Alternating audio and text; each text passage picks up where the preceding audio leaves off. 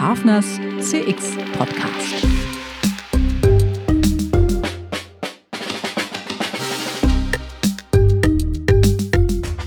Schönen guten Tag, liebe Zuhörerinnen und Zuhörer, zu einer weiteren Folge von Hafners CX Podcast. Heute beschäftigen wir uns mit Kundenmanagement im B2B-Handel. Eine Branche, die wir bisher wenig angeschaut haben. Grund genug für ein gutes Gespräch. Bei mir ist Stefan Zolliker, Head of CRM bei Dobi Inter in Sur in der Schweiz. Hallo Stefan. Hallo Nils, schön, dass ich heute Teil deiner Podcast-Serie sein darf. Hallo. Ja, ich bin auch ganz happy. Wir haben uns ja vor Urzeiten an der, an der ZHW äh, kennengelernt. Hat dich das Thema CRM seitdem eigentlich überall hin begleitet?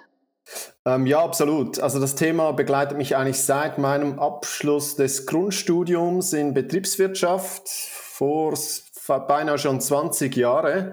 Und eigentlich an der Grundfaszination hat sich seither wenig verändert. Ähm, es geht ja prinzipiell eigentlich immer darum, bei CRM ähm, Kunden zu gewinnen, über die Zeit zu entwickeln und zu binden und damit eigentlich Abwanderung ähm, zu verhindern. Und natürlich gibt es äh, je nach Unternehmen immer verschiedene Aspekte ähm, oder Schwerpunkte, die da im Bereich äh, CRM eigentlich äh, stattfinden. Und ähm, ja, zu Beginn war ich beispielsweise sehr lange bei der Vertriebsgesellschaft von BMW in der Schweiz ähm, tätig. Da war das ganze Thema Sales Funnel Management ähm, absolut zentral. Ähm, mhm. Also das heißt, das Generieren von zentral gesteuerten oder von, von Leads über zentral gesteuerte äh, Marketingmaßnahmen und Kampagnen ähm, aus dem Schweizer Headquarter heraus, die dann eigentlich ähm, an die Handelsorganisation ähm, weiterverteilt äh, wurden und entsprechend hätten bearbeitet äh, werden sollen.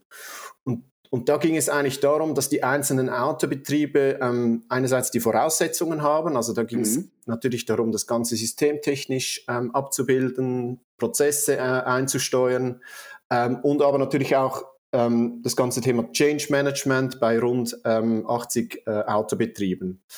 Also da musste, wir haben dann zuerst äh, eigentlich ein CRM-System eingeführt, die Händler geschult, ähm, Standards und KPIs definiert, ähm, mhm. ähm, beispielsweise, dass so ein Lead innerhalb von 48 Stunden kontaktiert werden muss. Und dann ging natürlich sehr viel über Reporting und Monitoring. Ähm, das heißt, wir haben da dann auch ein, eine Lead-Befragung eigentlich aufgebaut, ähm, um einfach sicherzustellen und abzufragen, ob diese Kontaktaufnahme durch die Handelsbetriebe auch ähm, stattgefunden hat. Und damit das Ganze natürlich auch funktioniert hat, wurde das Ganze schlussendlich bonifiziert. Mhm. Also es gab eigentlich für den Händler einen finanziellen Anreiz, das Ganze ähm, eigentlich wirklich äh, umzusetzen. Wieso war das für BMW damals wichtig? Schlussendlich war es natürlich äh, schon damals eigentlich ein gesättigter Markt mit einem Verdrängungswettbewerb.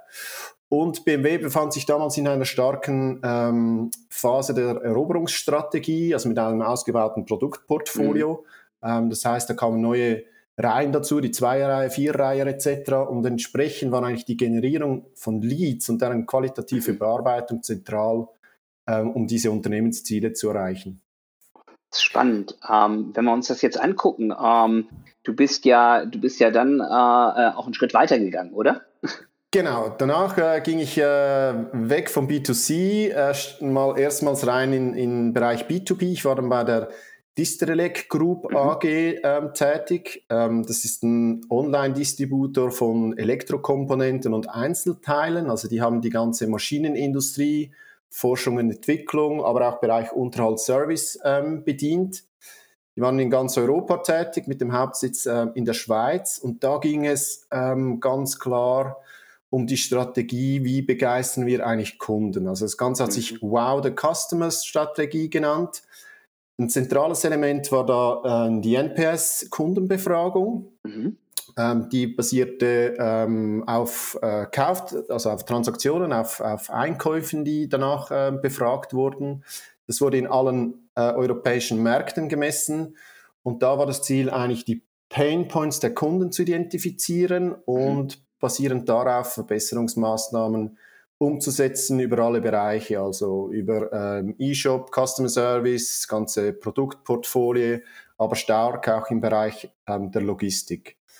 Und das Ganze wurde auch begleitet, von einem Closed-Loop-Ansatz. Das heißt, ja. wir haben diese Informationen oder diese Feedbacks nicht nur intern genutzt, sondern wir haben sie effektiv teilweise auf Einzelfallbasis, natürlich aber auch, mhm. wenn, wenn größere Verbesserungen stattgefunden haben, haben wir alle Kunden, die sich negativ zu einem bestimmten Punkt oder zu diesem Punkt geäußert haben, wieder informiert und gesagt, hey, wir haben dein Feedback ernst genommen, wir haben ähm, das und das verbessert und äh, durch das hat es eigentlich einen ganzheitlichen Ansatz äh, erhalten. Ach klasse, das hört sich, ja, hört sich ja super an. Also gerade diese, diese Feedback-Circles, die werden ja relativ selten gemacht heutzutage. Und insofern äh, ist das ja auch schon eine tolle Geschichte.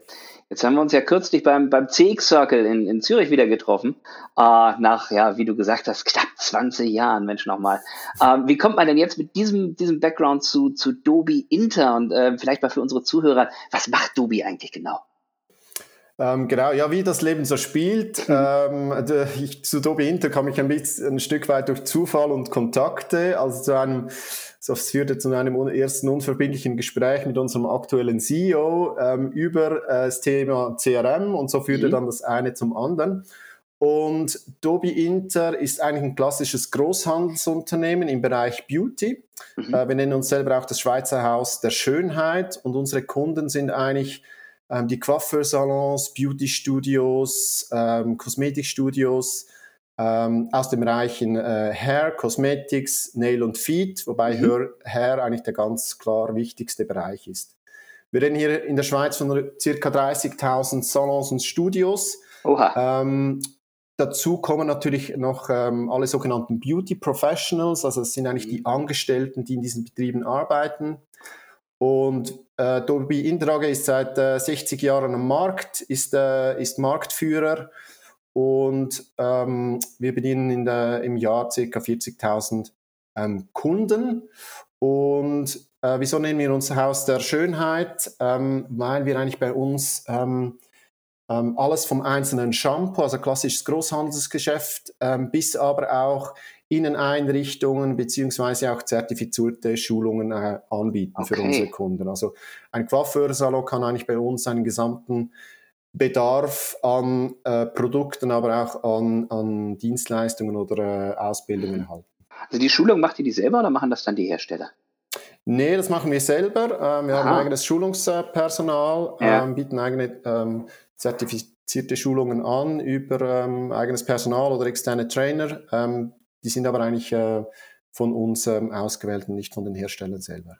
Okay, das heißt also, die Expertise sitzt quasi bei euch, auch bei euch in der Firma. Das ist ein, sicherlich ein wichtiger Punkt. Genau, weil bei uns ist so, also es gibt ähm, im, im, in unserem Geschäft gibt es ein paar große Hersteller, äh, Schwarzkopf, L'Oreal etc. Mhm. und die sind ähm, in der Regel auch äh, ein Stück weit unsere, unsere Konkurrenz. Mhm. Ähm, das heißt, größere Kunden oder Salonketten betreuen diese selber und da nehmen sie natürlich auch die entsprechenden Schulungen wahr. Ja, Co-Opetition, ne? Also das sind ja mhm. immer so die, die, die spannenden Geschichten. Wer hat denn dann letztendlich den, den Kontakt zum Kunden? Jetzt mal so die, die Frage, was ähm, ist jetzt genau deine Rolle? Was, was, was machst du da? Ähm, und, und wo passt da auch dieses ganze Thema CRM da rein? Mhm. Ähm, ja, also bei Dobi kommt eigentlich ein bisschen mein gesamter Erfahrungsschatz äh, zusammen, mhm. äh, wenn man so will, im, aus dem Bereich CRM. Ähm, als ich vor rund drei Jahren gestartet war, ähm, war das Thema CRM noch nicht so ähm, etabliert oder hatte noch nicht so diese Aufmerksamkeit, die es eigentlich verdient.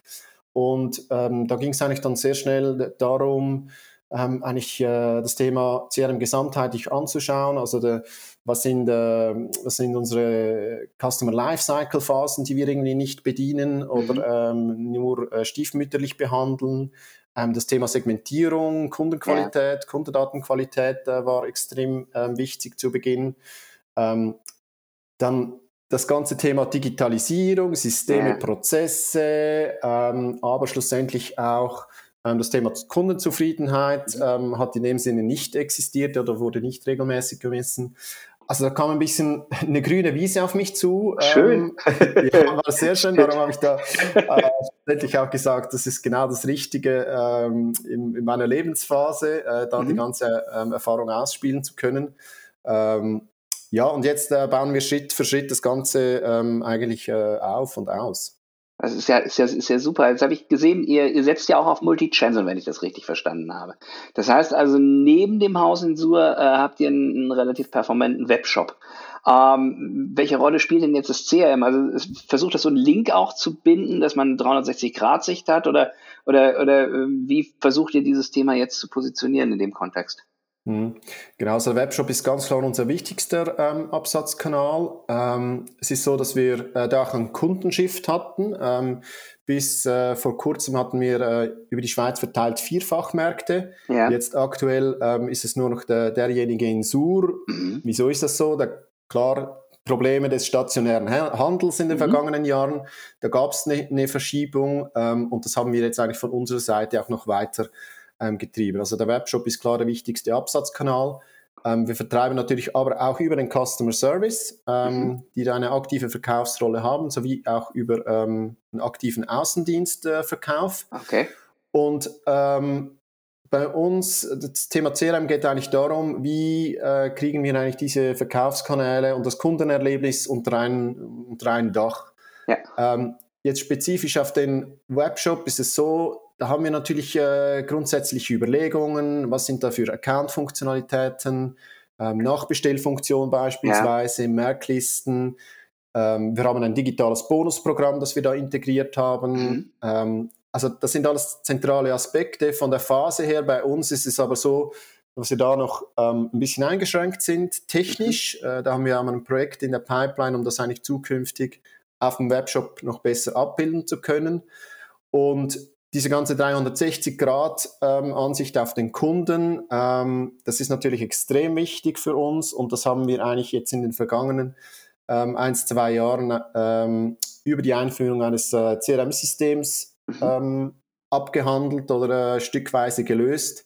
Ähm, und da nehmen wir eigentlich, ich sage jetzt mal, den, den Hauptteil an, an äh, Prozessen oder auch an Analytics vor, um dann ja. eigentlich über alle Touchpoints und Verkaufskanäle ähm, ein Cross-Upselling betreiben zu können. Mhm. Das heißt also, es ist eigentlich auch, auch, auch äh, im Sinne von Omnichannel, ihr wisst eigentlich jederzeit, was der Kunde an welchem Touchpoint gemacht hat.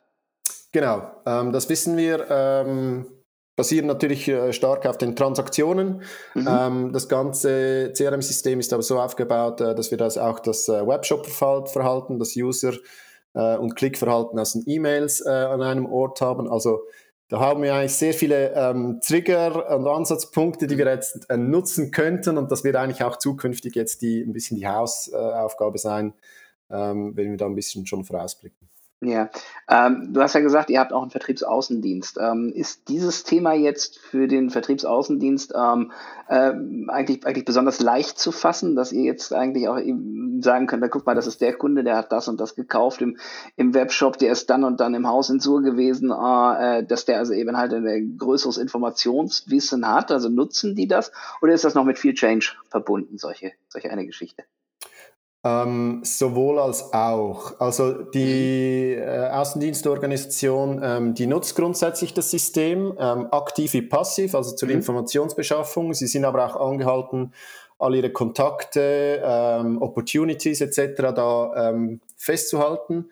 Und bei uns hat jetzt hier ähm, das Thema ähm, Opportunity Management war eigentlich zentral weil bei uns der Außendienst ähm, eigentlich auch eine spezielle ähm, Rolle hat. Ähm, und äh, die Rolle da ist eigentlich, dass, dass sie bei unseren Kunden ähm, unsere Exklusivmarken, also wo, äh, wo wir einen exklusiven Vertrieb in der Schweiz haben, ähm, an bestehende Kunden ähm, bringen.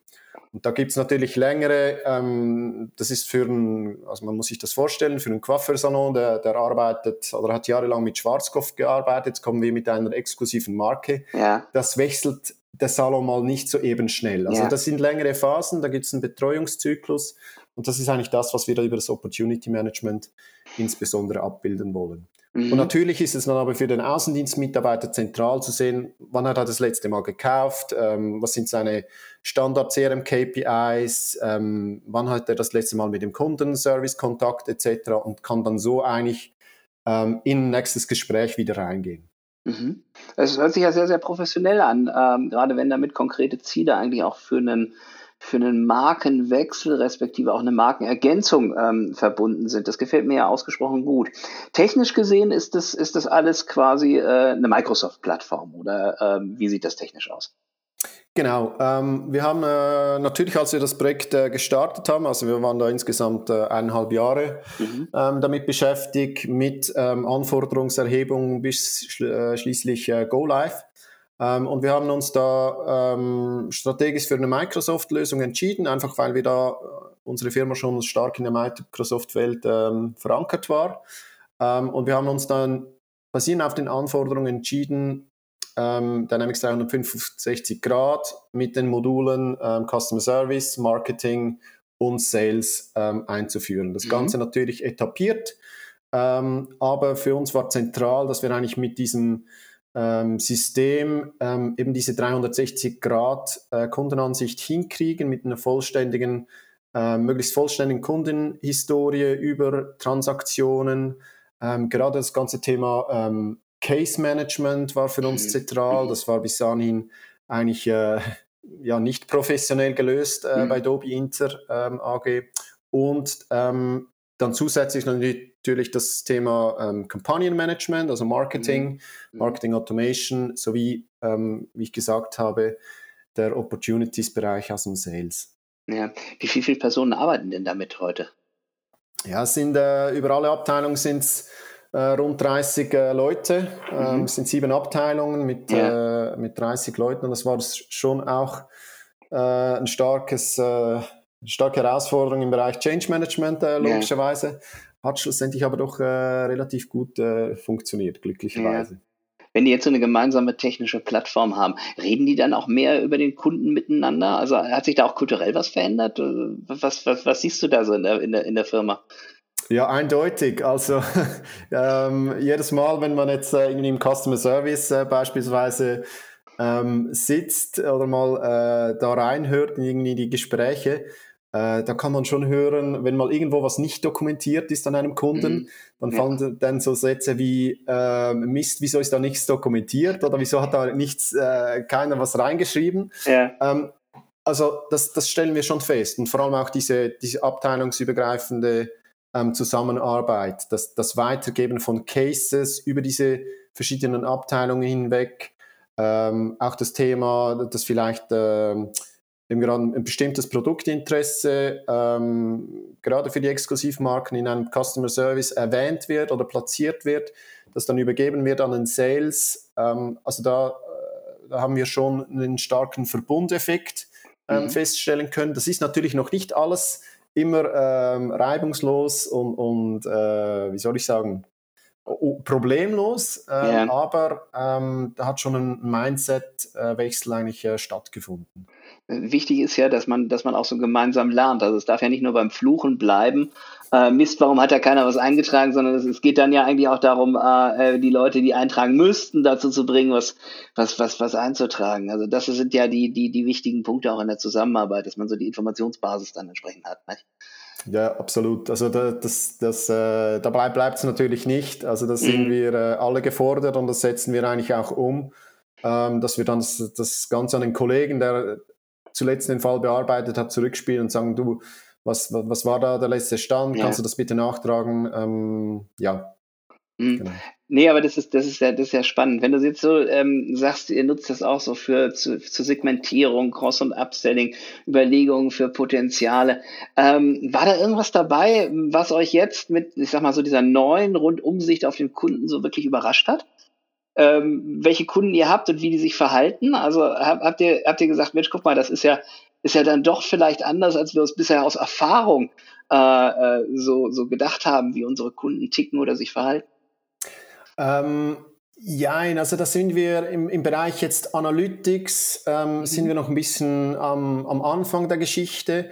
Also einfach, wir haben das, das System jetzt, äh, das erste Modul ging im letzten April, also vor rund neun Monaten live. Danach ja. kam im Sommer Marketing und, und Sales. Also wir sind immer noch äh, ganz Beginn an unserer Reise, gerade ja. was das Thema Analyse betrifft. Ähm, wir haben aber ins, ähm, insbesondere ähm, vor dem Go Live haben wir sehr viel auch nochmals aufs Thema äh, Kundendatenqualität, Datenbereinigung mhm. ähm, äh, uns fokussiert. Wir haben rund ein, Drittel unserer Datensätze ähm, gelöscht, äh, weil wir einfach gesagt haben. Das sind Altlasten, das, das bringt nichts mehr. Ja. Ähm, und dann nach dem Go Live gab es noch ein bisschen eine weitere ähm, Bearbeitungsphase, wo wir diese mhm. Kundeninformationen noch geschärft haben. Und da hat, das hat uns jetzt das Ganze schon zu einer ganz anderen Ausgangslage ähm, gebracht, gerade was das Verhältnis zwischen, ähm, zwischen Businesskunden, also Coiffeursalons ja. und ähm, Beauty Professionals, also quasi äh, der, äh, der, der Beauty-Profi äh, betrifft. Ja. Ähm, da wurden wir schon, schon viel genauer und schärfer eigentlich in der Kundenselektion. Weil okay. theoretisch kann sich natürlich bei uns äh, ein Kunde registrieren, der eigentlich einen Salon besitzt, der hat sich vielleicht aber einfach auf seine Privatadresse ähm, mhm. adressiert, weil es ein kleiner Salon ist, etc. Das merken wir in einem ersten Schritt wie nicht, oder? Ja, ähm, und das finden wir jetzt eigentlich viel, viel ähm, besser geworden. Und das Learning daraus war eigentlich, dass wir viel mehr Businesskunden haben ähm, als, als tatsächlich gedacht.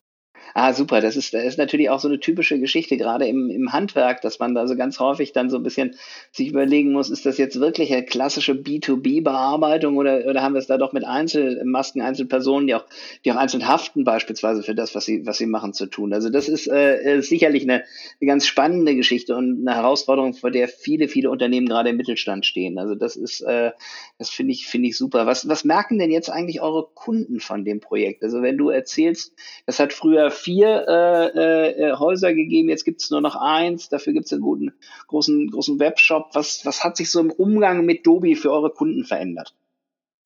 Ja, ich würde es mal so zusammenfassen, ähm, als, als einfach generelle Steigerung der, der Professionalität in vielen Bereichen. Also mhm.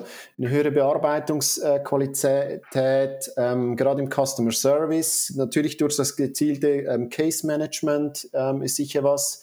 Ähm, weil wir schärfer geworden sind in der ganzen ähm, Segmentierung, aber auch in der, äh, ich sag jetzt mal, Wahrnehmung der Kundenkontakte, bekommt der Kunde von uns gezieltere und passendere Informationen mhm. ähm, auf seinen persönlichen Bedarf eigentlich ähm, ab, äh, abgezielt.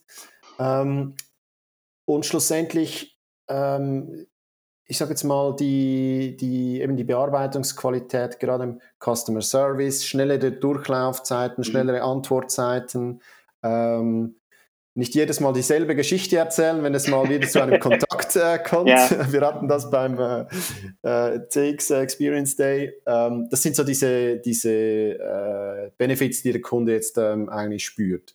Ja. Und ähm, natürlich soll vor allem in der, ich sage jetzt mal, in der ähm, Kundenkontaktbearbeitung da wird ja zukünftig eigentlich das, der, der Fokus noch liegen, also dass wir die, unsere Kunden basierend auf ihren Wünschen und Bedürfnissen und auf ihren bevorzugten Kanal noch, noch genauer äh, kontaktieren können. Ähm, sicherlich auch, auch angenehmer für die, für die Mitarbeitenden. Nicht? Also wenn, wenn man dann äh, schon merkt, der Kunde ist jetzt nicht genervt, weil er hat seine Geschichte nur einmal erzählen müssen, kommen ja, kommen ja in der letzten Konsequenz schon bessere und kürzere Gespräche dabei raus eigentlich. Nicht? Äh, was, was sind so die nächsten Schritte bei euch? Was, was, worauf darf man sich freuen oder, oder anders, wie, wie macht ihr denn das Leben der Mitarbeitenden und äh, vor allem der Kunden besser durch ja. eure Interaktion? Also das Leben der Mitarbeiter wollen wir sicher im Bereich Customer Service insbesondere ähm, mhm. noch verbessern, indem wir einfach jetzt durch das, dass das ganze Case Management transparent und messbar wurde, haben wir natürlich auch festgestellt, wo sind so die größten Zeitfresser, äh, mhm. gerade für die Mitarbeiter. Ich meine, das hat man vorher schon aus Gesprächen gewusst. Jetzt weiß man das anhand von, von messbaren KPIs und das gibt einfach nochmals eine ganz andere ähm, Argumentationsqualität, wenn es darum geht, eigentlich Verbesserungsprozesse zu initiieren. Also da ist das Ziel ganz klar für unsere Mitarbeiter, sie von, ich sage jetzt mal, administrativen Tätigkeiten zu entlasten, ähm, effizientere Prozesse ähm, aufzustellen und dafür ähm, ihnen eigentlich mehr Zeit zur Verfügung zu stellen, um, um Kundengespräche und Kundenberatungen wahrnehmen zu können. Ähm, das ist das eine. Und das andere ähm, geht eigentlich noch dahin, dass wir noch eine noch bessere Abstimmung zwischen Sales, Customer Service und Marketing ähm, hinkriegen wollen. Mhm.